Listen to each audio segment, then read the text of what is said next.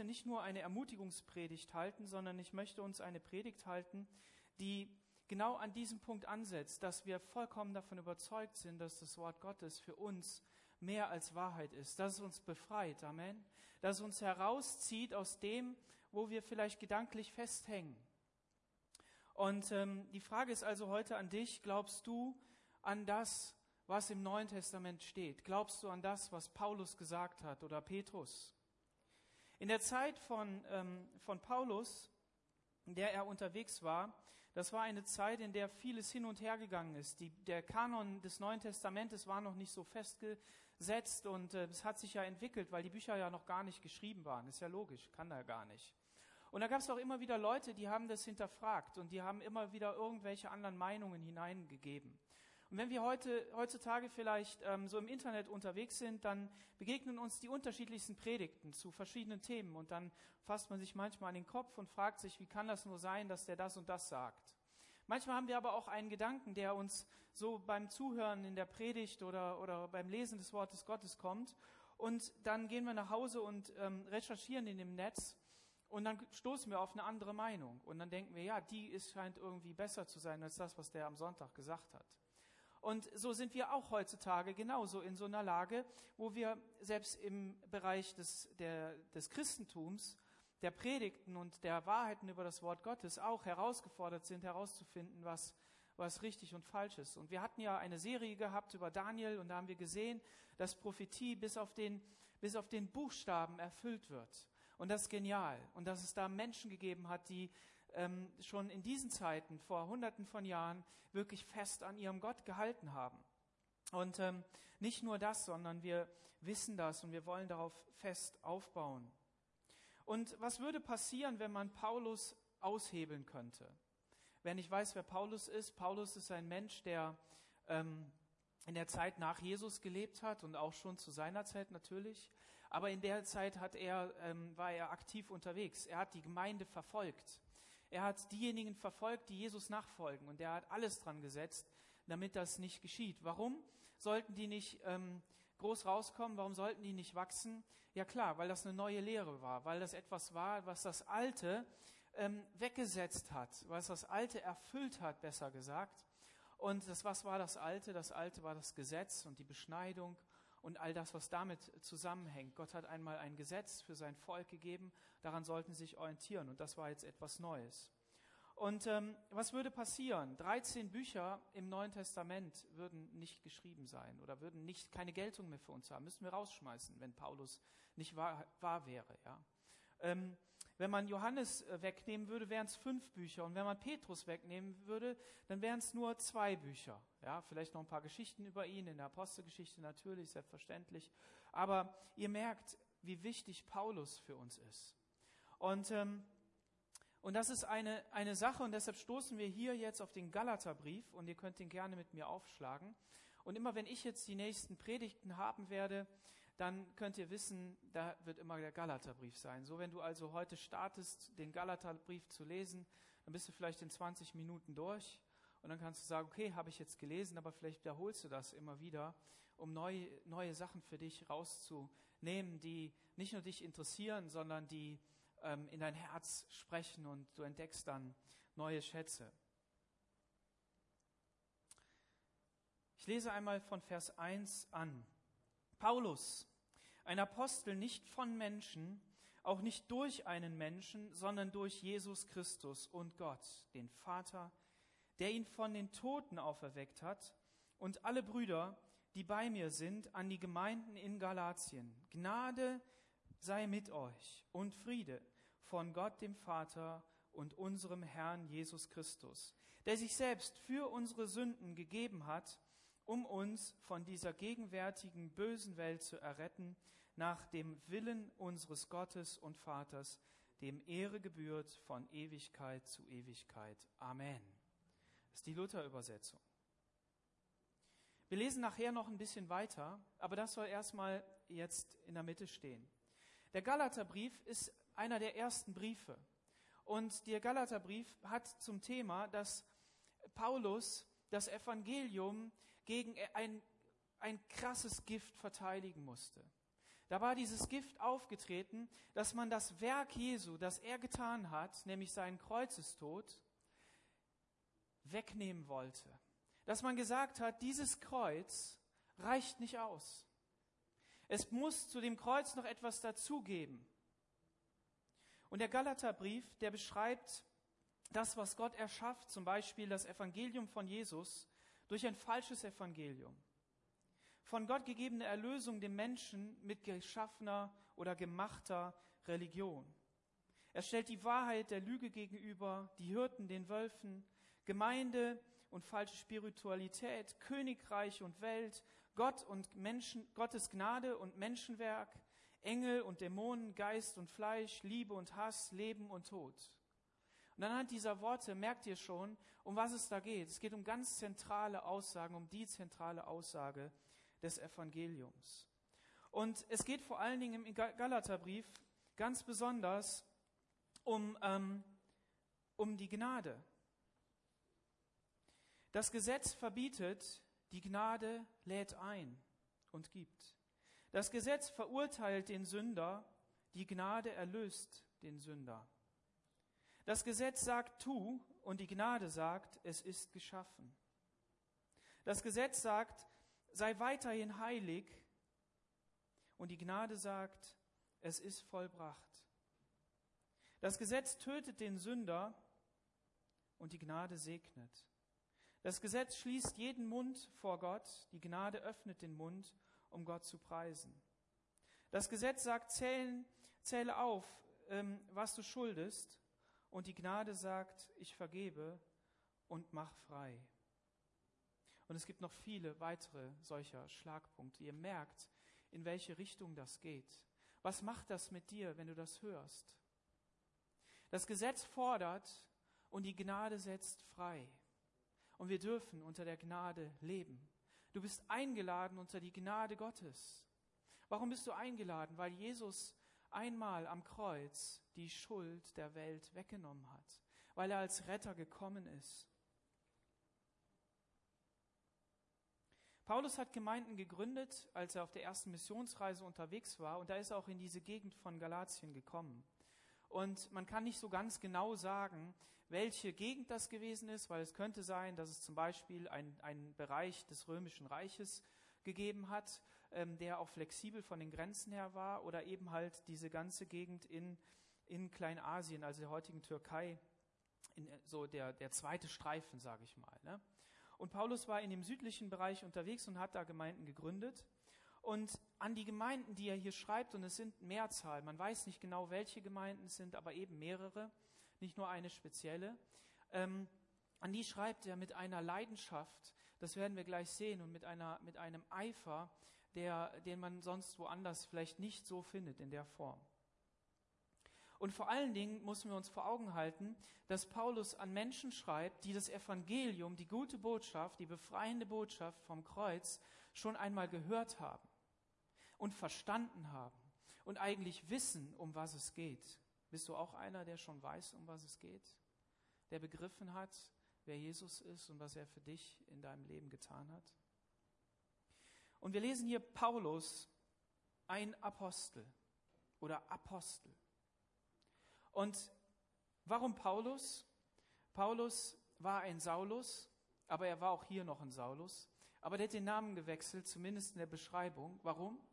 Um die Menschen besser zu erreichen. Das war sein lateinischer Name okay? Einfach Menschen in einer anderen Gegend anders zu begegnen. Und er fällt hier mit der Tür ins Haus. Apostel. Was ist ein Apostel?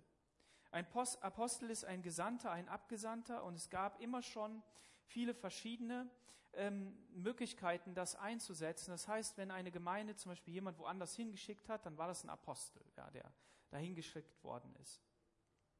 Und ähm, ein Apostel konnte aber auch jemand sein, der von Gott für eine spezielle, besondere Aufgabe eingesetzt war.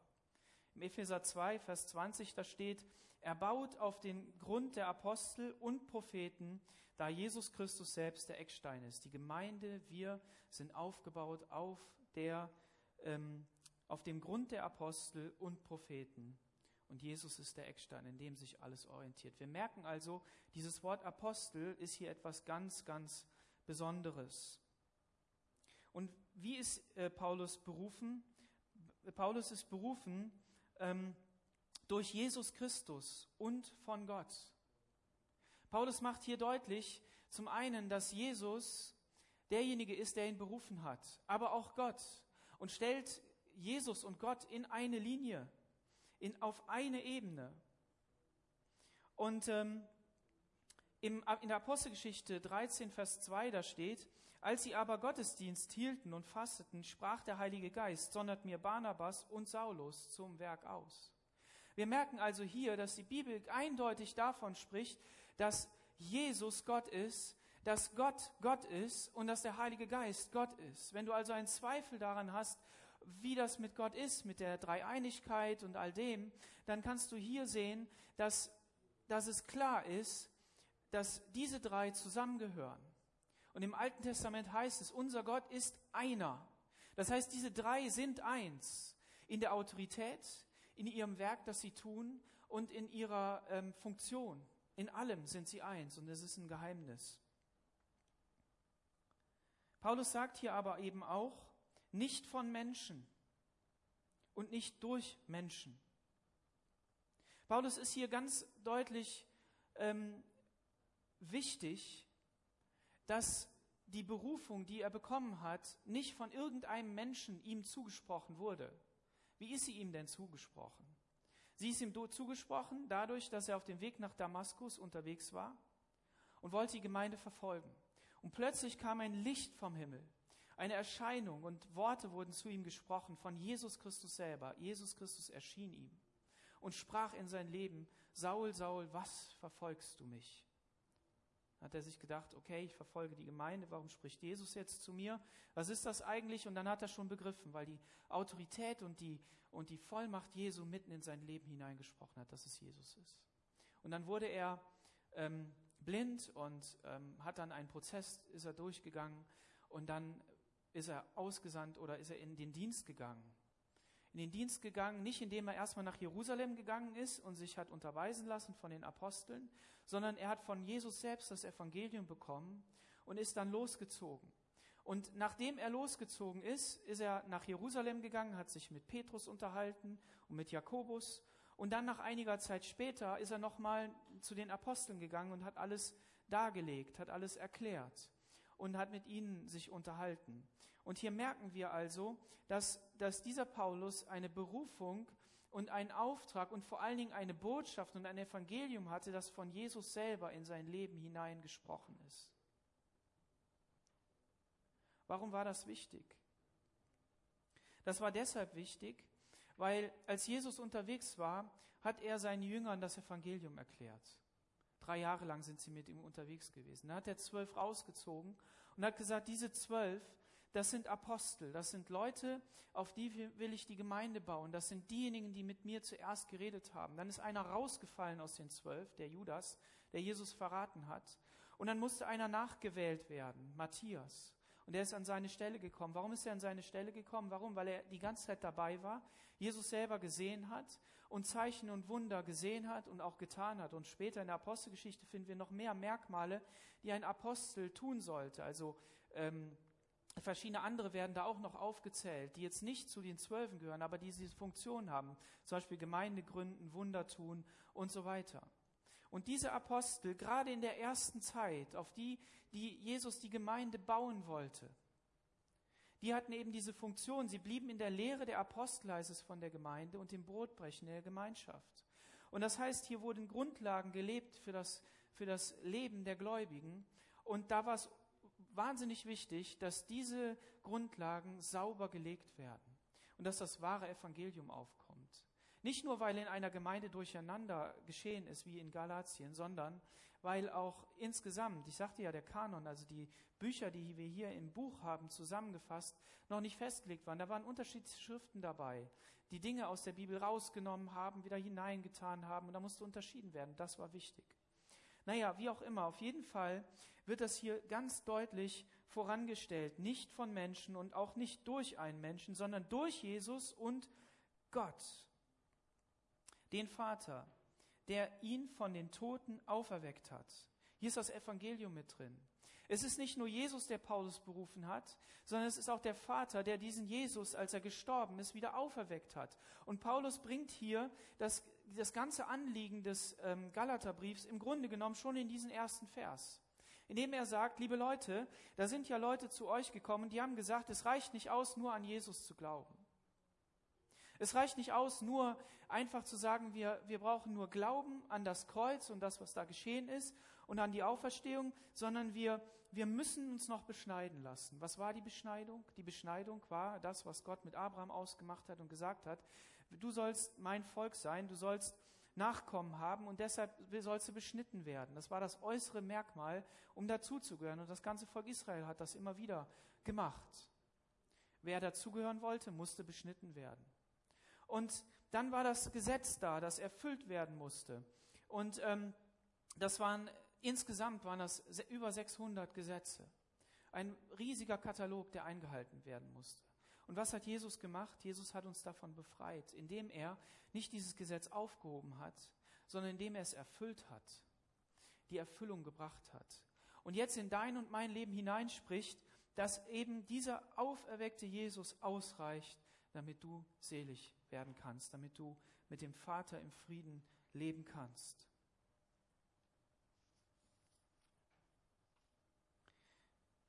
Und allen Brüdern, die bei mir sind.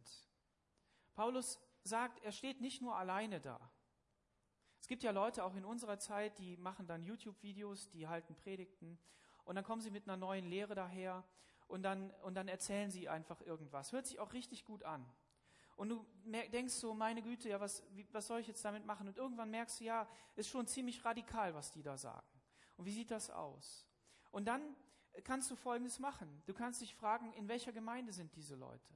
Wo sind die eingeordnet in, in, bei Menschen, die Verantwortung tragen für andere Menschen, die eingesetzt sind, die Älteste sind, die Verantwortung haben und die mit Menschen unterwegs sind in der Nachfolge Jesu?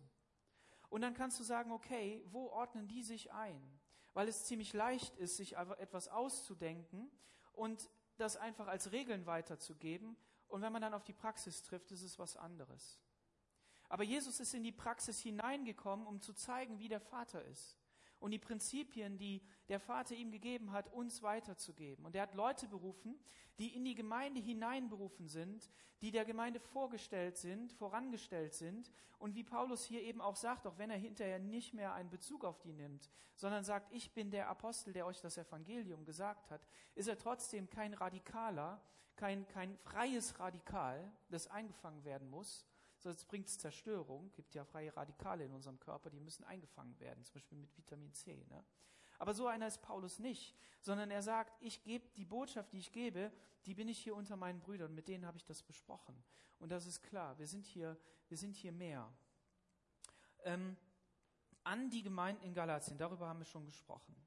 Und jetzt steht hier, Gnade sei mit euch und Friede von Gott dem Vater das ist die Luther-Übersetzung. Die fügt hier ein Sei mit ein. Das kannst du gerne rausstreichen. Also einen Strich durchmachen. Gnade mit euch und Friede. Es gibt eine andere Stelle, da sagt Jesus zu seinen Jüngern, die er aussendet, sagt er, ähm, Gnade euch, Gnade und Friede dem Haus, Friede sei dem Haus, in das ihr kommt. Friede. Der Friede, den wir mitbringen, der Friede, den wir haben durch das, was Jesus am Kreuz getan hat, der ist bei uns. Der wird nicht irgendwann sein. Der soll nicht irgendwann da zur Erfüllung kommen in unserer Gemeinde, in unserer Familie, da wo wir hinkommen, sondern da wo wir hingehen, da ist Friede.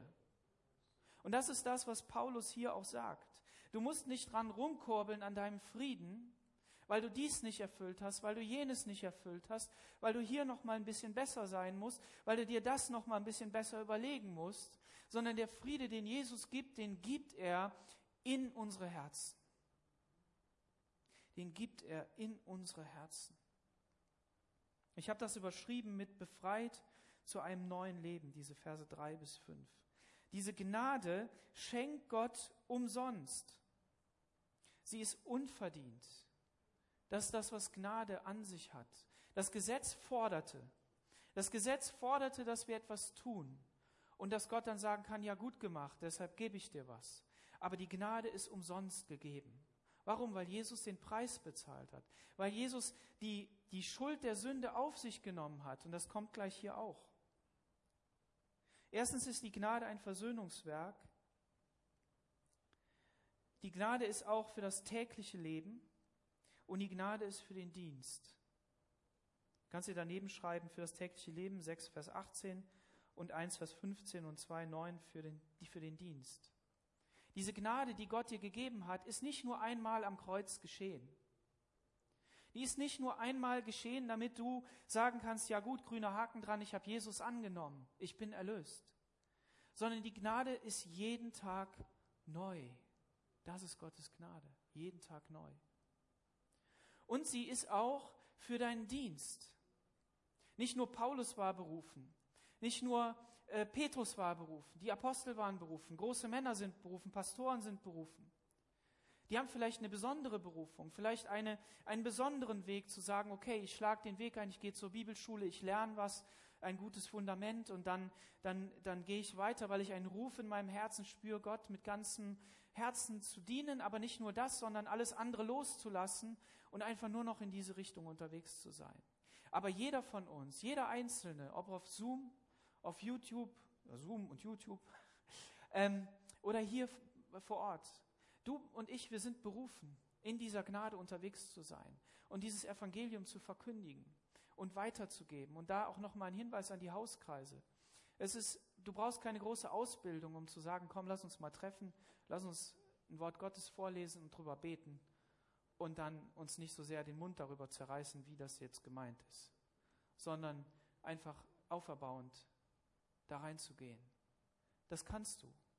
Und wenn du da jemand hast und sagst, ja, ich will mich mit dem treffen, dann sag uns Bescheid, wenn ihr zu zweit oder zu dritt seid.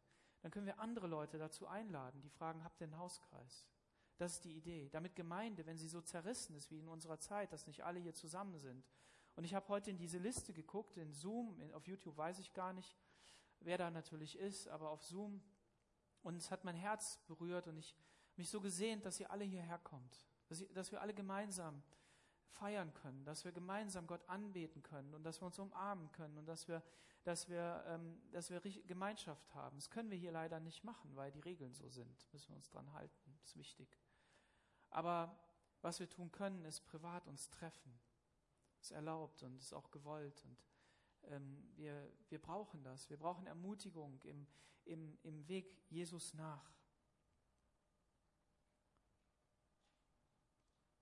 diese Rettung, die damit verbunden ist, die daraus resultiert. Was ist damit gemeint?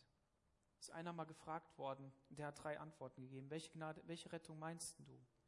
Die Rettung, ich wurde gerettet, ich glaube, ich werde gerettet, oder ich glaube, durch die Gnade Gottes, ich werde gerettet werden. Das ist genau das, von dem ich von der Gnade gesprochen habe. Diese Gnade trägt dich. Aber auch die Rettung, die du hast. Und hier sind wir beim Zentrum, beim Kern der heutigen Botschaft. Die Rettung, die du und ich erfahren haben, ist eine Rettung, die von Anfang an wirkt. Sie hat schon gewirkt vor Grundlegung der Welt, weil Jesus das Opfer gebracht hat, weil Jesus geopfert worden ist und sie ist in Existenz gekommen auf dieser Erde am Kreuz von Golgatha und du kannst sie für dich einmal in Anspruch nehmen. Einmal als Startpunkt, einmal als Go, als Gott, ich lade dich ein in mein Leben. Jesus, komm du und befreie mich von jeder Schuld und Sünde. Und dann sagt Jesus voller Freude, ja, und das mache ich. Ich gebe dir diese diese Rettung. Ich gebe dir die Vergebung, weil es das Liebste ist, was ich mache. Ich vergebe dir so gerne. Und dann gehen Christen hin und sagen, ja, ich habe einmal die Rettung erfahren. Und dann bewegen sie sich weg vom Kreuz und sagen, so, und jetzt muss ich selber kämpfen. Warum? Weil ich habe ja, ich muss mich ja heiligen. Ich muss ja ähm, viel beten. Ich muss ja, ähm, was weiß ich, mir fällt gar nichts ein. Macht mal Vorschläge, was muss man noch alles machen? Ich muss ein braver Christ sein. Ich muss immer in Gottesdienst gehen. Ich muss auch eine bestimmte Lehre äh, folgen. Ich muss ähm, gucken, dass, mich, dass ich mich taufen lasse. Ja, das ist wichtig. Jesus hat gesagt, du sollst dich taufen lassen. Das ist richtig. Na, aber, aber in der, in der Heilsgewissheit rettet uns nichts außer Jesus allein. Amen.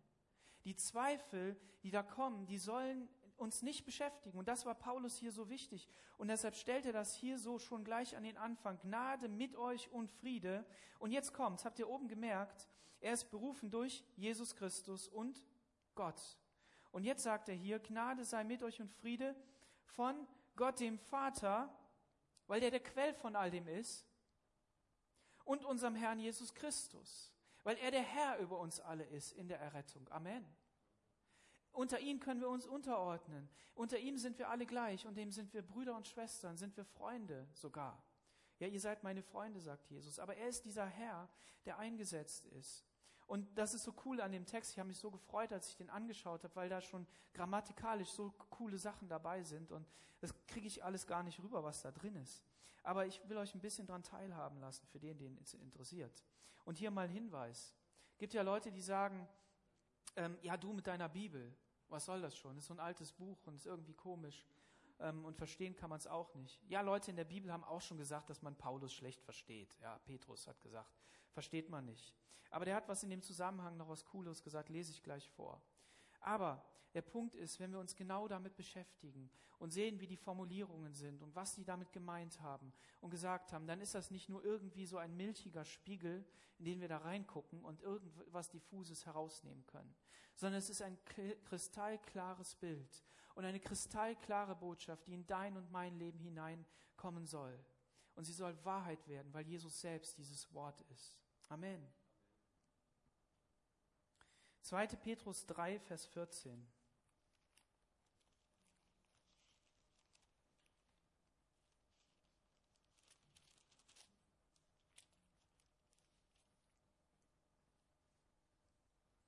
Darum, Geliebte, nein, ich muss es nach einer anderen Übersetzung vorlesen, habe ich mir aufgeschrieben.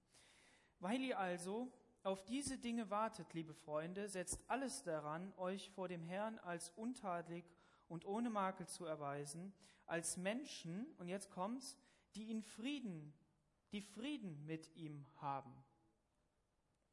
Begreift doch, die Geduld, die unser Herr mit uns hat, bedeutet unsere Rettung. Wow. So hat es auch, so hat es euch ja auch unser lieber Bruder Paulus mit der ihm geschenkten Weisheit geschrieben. Und dasselbe sagt er in allen Briefen, wenn er über diese Dinge spricht. Einiges in seinen Briefen ist allerdings schwer zu verstehen, was dazu führt, dass die Unbelehrbaren und Uneinsichtigen es verdrehen. Aber das tun sie auch mit den übrigen heiligen Schriften und sie tun es zu ihrem eigenen Verderben. Also diese drei Verse, die haben es ja in sich. Der erste Punkt ist, der unterstreicht nochmal das, was ich eben gesagt habe, nämlich, dass wir natürlich ähm, unteilig und ohne Makel sein sollen. Das ist schon wichtig, dass wir rein sind vor Gott. Als Menschen, und das ist ja die Beschreibung davon, die Frieden mit ihm haben. Wie bekomme ich Frieden mit ihm? Frieden bekomme ich, indem ich sein Opfer für mein Leben in Anspruch nehme. Das ist der wahre Friede. Du kannst dich nicht erlösen von deinem bösen Wesen. Du kannst dich nicht erlösen von irgendeiner Sünde, die du tust. Du kannst dich nicht davon erlösen von irgendetwas. Ja, das ist kein Freifahrtsschein zu sagen, ich mache einfach, was ich will, ist ja egal. Jesus hat ja bezahlt. Das nicht. Das nicht. Aber den Kern der Sünde, das Wesen der Sünde, kannst du nicht besiegen sondern du kannst nur Frieden mit ihm haben und dadurch untadelig sein, weil er deine Rechtfertigung ist. Und das, was mich hier auch tröstet, ist, die Geduld, die unser Herr Jesus mit uns hat, bedeutet unsere Rettung. Wenn er also noch Geduld mit dir hat, weil noch Gnade ist, weil du noch nicht gerichtet bist, weil es noch nicht zu Ende ist, dann ist das Gnade von ihm. Halleluja. Darüber können wir uns freuen. Darüber brauchen wir uns nicht fertig machen. Darüber brauchen wir den anderen nicht fertig machen, sondern wir können uns immer wieder ermutigen und sagen, komm, gehen wir weiter. Komm, machen wir weiter. Komm, glauben wir an den Herrn Jesus und das, was er getan hat. Und wenn dann Leute kommen, die das eben anders meinen, dann führt das eben dazu, dass sie unbelehrbar sind und ungefestigt und es verdrehen, dass sie in, in den, einen Irrweg gehen. Leute, die dir Lasten auflegen wollen, gehen einen Irrweg. Hast du das gewusst? Wir müssen doch dies, wir müssen doch das, wir müssen doch jenes. Und das ist äh, falsch. Jesus plus nichts. Jesus allein. Halleluja. Gehen wir zurück in den Galaterbrief. Vers 4. Der sich selbst für unsere Sünden gegeben hat, um uns von dieser gegenwärtigen bösen Welt zu erretten und aus dem Willen unseres Gottes äh, zu erretten nach dem Willen unseres Gottes und Vaters. Unseres Gottes und Vaters. Dieser Gott, der im Himmel ist, der auf seinem Thron thront, ist unser Gott und Vater. Er ist dein Papa und er sorgt sich um dich. Er sorgt sich darum, dass es dir gut geht, dass du, dass du diesen Frieden bekommst. Und er weiß ganz genau, dass du in einem bösen Zeitalter bist. Und wenn hier die Bibel von einem bösen Zeitalter spricht, dann meint sie diese gegenwärtige Welt. Und das Gegenteil davon ist das zukünftige Zeitalter, die Ewigkeit, wo das alles weg sein wird, wo es keinen Hass mehr gibt, keine Bosheit und all das weg ist. Aber diese gegenwärtige Welt, die ist noch da und daraus möchte ich erretten. Was hat er gemacht? Er hat, ähm, Jesus hat sich selbst für unsere Sünden gegeben. Das ist das Geheimnis. Jesus hat sich für deine Sünden gegeben. Nicht die Beschneidung, nicht das Gesetz, nicht all diese Regeln, sondern Jesus selbst. Amen. Um uns, und hier ist der Luthertext viel zu defensiv, hier heißt es nämlich wörtlich, herauszureißen aus dieser bösen Welt. Herauszureißen. Und was hier eben noch unterstrichen wird, ist eben, dass wir dass wir uns darauf stellen sollen, dass wir errettet sind aus dieser bösen Welt. Halleluja. Wenn du also merkst, dass diese Welt dich attackiert, wenn du merkst, dass diese, dass diese Anfechtungen da sind, dann erinnere dich daran, dass wir die Waffenrüstung Gottes anziehen sollen, den Schild des Glaubens hochhalten sollen. Warum? Weil da böse Pfeile sind. Ja, von wem werden die denn abge, abgeschossen? Von dem Bösen in dieser Welt, der regiert, der da ist, der Fürst dieser Welt. Der ist noch nicht zu Ende, der ist besiegt, aber der ist noch nicht zu Ende mit seinem Wirken. Und das ist das, was der Teufel immer machen will. Der will nämlich das Wirken des Satans, seines eigenen Wirkens nach vorne stellen das Werk Jesu nach hinten. Dem Ehre gebührt von Ewigkeit zu Ewigkeit. Amen. Diesem Gott, der das initiiert hat, dem gehört immer Ehre und Anbetung von Ewigkeit zu Ewigkeit. Und das ist das, was wir tun sollen. Jairus hat es heute Morgen nochmal zu, zu unserem Team hier gesagt, das für die Technik und Lobpreis zuständig ist. Wenn da diese Anfechtungen kommen im Kopf, wenn da diese, wenn da das kommt, was, was uns fertig macht, dann wollen wir Gott loben und preisen. Dann wollen wir ihm diese Ehre geben, denn ihm gebührt diese Ehre. Die ist nicht abhängig von dir. Schon dreimal nicht, weil eben Jesus gekommen ist. Und was Paulus jetzt hier beschreibt, ist in Vers 6, mich wundert, dass ihr euch so schnell von dem abbringen lasst, der euch in die Gnade Christi berufen hat, zu einem anderen Evangelium, das doch kein anderes ist, nur das eine gilt, die euch verwirren und das Evangelium Christi verdrehen wollen. Hier sehen wir, dass Paulus jetzt nicht eine Lobeshymne auf die hält. Im Korintherbrief macht er das, in verschiedenen anderen Briefen macht er das, hält nochmal eine Lobesrede. Das habt ihr toll gemacht und das habt ihr gut gemacht. Bei ihm ist es hier so wichtig. Warum? Weil im Korintherbrief sind es unerfahrene, Christ, äh, unerfahrene Leute, die gerettet worden sind, die Jesus nicht angenommen haben und die der Sünde Platz gemacht haben und gesagt haben, ja, die Gnade ist ja größer. Und hier im Galaterbrief sind es Leute, die das Evangelium schon begriffen haben und die jetzt hingehen und sagen, ja, wir müssen da noch was hinzutun. Wir müssen noch mehr tun. Und dadurch verdrehen sie das Evangelium und verwirren und, und im Prinzip vergiften sie dieses Evangelium. Und das Evangelium verliert seine Kraft. Und deshalb ist es so gefährlich. Und sie sagt, Paulus sagt hier auch zweimal ein anderes Evangelium. Und das ist ein völlig anderes Evangelium, steht hier im, Grundtext, völlig anderes Evangelium. Und ein gleiches Evangelium anderer Art, als ihr verkündigt. Paulus sichert sich also hier zu beiden Seiten ab. Er sagt, das, was ihr da tut, ist komplett verkehrt, komplett falsch. Da ist nicht ein bisschen richtig, ja, wir könnten doch noch ein bisschen dazu nehmen, wir könnten doch nur so ein bisschen mehr machen als das. Wenn uns also diese Gedanken kommen, tu doch noch ein bisschen mehr, mach doch noch ein bisschen mehr, dann musst du sie wegweisen. Dann musst du sagen, das stimmt nicht, das ist nicht wahr. Jesus reicht aus. Jesus reicht aus. Er möchte mehr machen. Er hat uns berufen zu einer neuen Schöpfung, heißt es in den weiteren Kapiteln vom Galaterbrief. Was bedeutet das? Das ist mehr als im Römerbrief. Im Römerbrief ähm, wird das noch nicht so klar beschrieben. Was bedeutet diese neue Schöpfung? Diese neue Schöpfung bedeutet, dass wir in dieser in, dieser bösen, in diesem bösen Zeitalter nach anderen Prinzipien leben dürfen, nach den Prinzipien des Reiches Gottes. Was sind diese Prinzipien des Reiches Gottes? Führt in Kapitel 5 auch aus, dass die Frucht des Geistes aus uns herauskommt, indem wir mit Friede, Freude, Langmut, Zuversicht unterwegs sind und ganz anders handeln als das, was, was uns diese Welt sagt, wie, wie Josef auch vorgelesen hat, dass unsere Gedanken verändert werden über Situationen. Da, wo ich im Groll normalerweise was sagen muss, da, wo ich in menschlichem Zorn etwas sagen muss, kann ich mit Liebe begegnen, weil es die Waffen des Lichts sind. Aber wem auch, wenn auch wir oder ein Engel vom Himmel euch ein anderes Evangelium predigen würde, als das, welches wir euch gepredigt haben, der sei verflucht. Wie wir zuvor gesagt haben, so sage ich noch einmal, wenn euch jemand ein anderes Evangelium predigt als das, welches ihr empfangen habt, der sei verflucht. Das ist Paulus wichtig.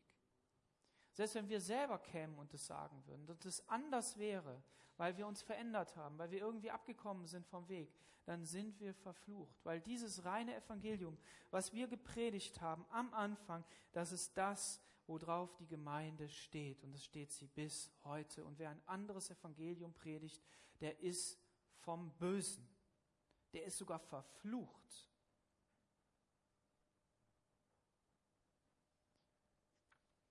Hämmern wir das tief in uns hinein, weil es so viel anderes Evangelium unterwegs. Vers 10. Rede ich denn jetzt Menschen oder Gott zu Dienst? Oder will ich Menschen gefällig sein?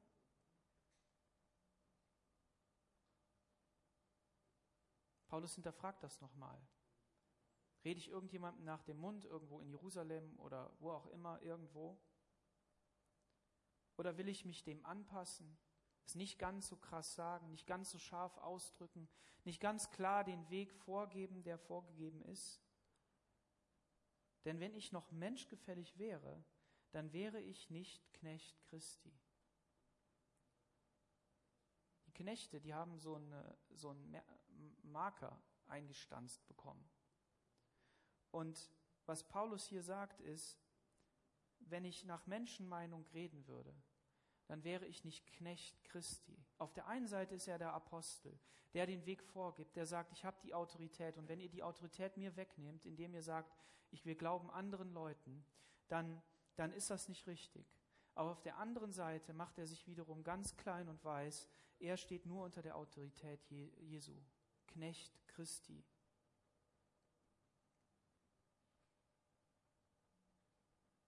Das ist wunderbar. Lasst uns daran festhalten. Lasst uns dieses Evangelium wieder neu sehen, diesen Glanz des Evangeliums, diese Kraft, die auch dadurch möglich ist. In welche, in welche, welche Kraft ist denn da drin? Diesen Gedanken noch zum Schluss. Welche Kraft ist da drin? Wenn wir uns das anschauen, was ich am Anfang vorgelesen habe, ich sage nochmal, das Gesetz, ich lese hier die weiteren, die ich nicht vorgelesen habe, nochmal vor. Das Gesetz sagt, die Seele, die sündigt, wird sterben. Und die Gnade sagt, der Glaube, Glaube und lebe. Das Gesetz offenbart die Sünde, Gnade büßt die Sünde. Nach dem Gesetz ist die Erkenntnis der Sünde, durch Gnade wird Erlösung von der Sünde klar. Das Gesetz wurde von Mose gegeben, Gnade und Wahrheit kam von Jesus Christus. Das Gesetz fordert Gehorsam. Gnade verleiht und gibt Kraft zu gehorchen. Das Gesetz wurde auf Stein geschrieben. Gnade steht auf den Tischen des Herzens, also auf der Oberfläche des Herzens. Das Gesetz wurde in Christus abgeschafft. Gnade bleibt für immer. Das Gesetz bringt uns unter Knechtschaft.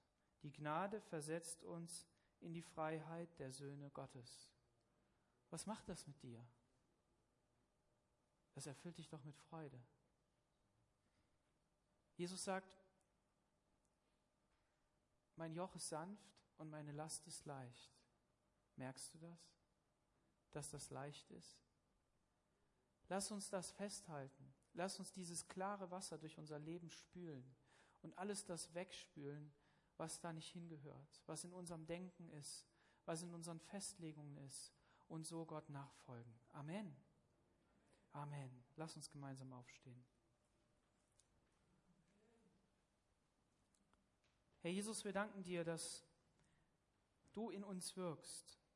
Und wir packen manchmal so viel dazu, so viel an dich ran, auf dich drauf, sodass wir gar nicht sehen, Herr, wie, wie hell du leuchtest, wie stark du bist.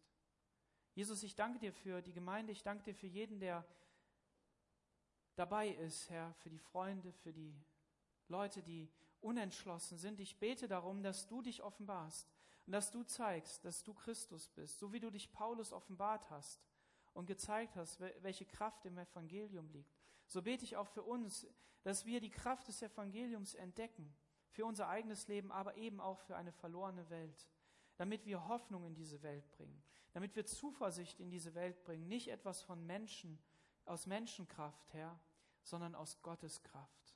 Damit wir sagen können, diese Gnade hat mich befreit, diese Gnade hat mich freigesetzt, Herr, dir nachzufolgen, ein heiliges Leben zu leben aus deiner Kraft heraus, Jesus.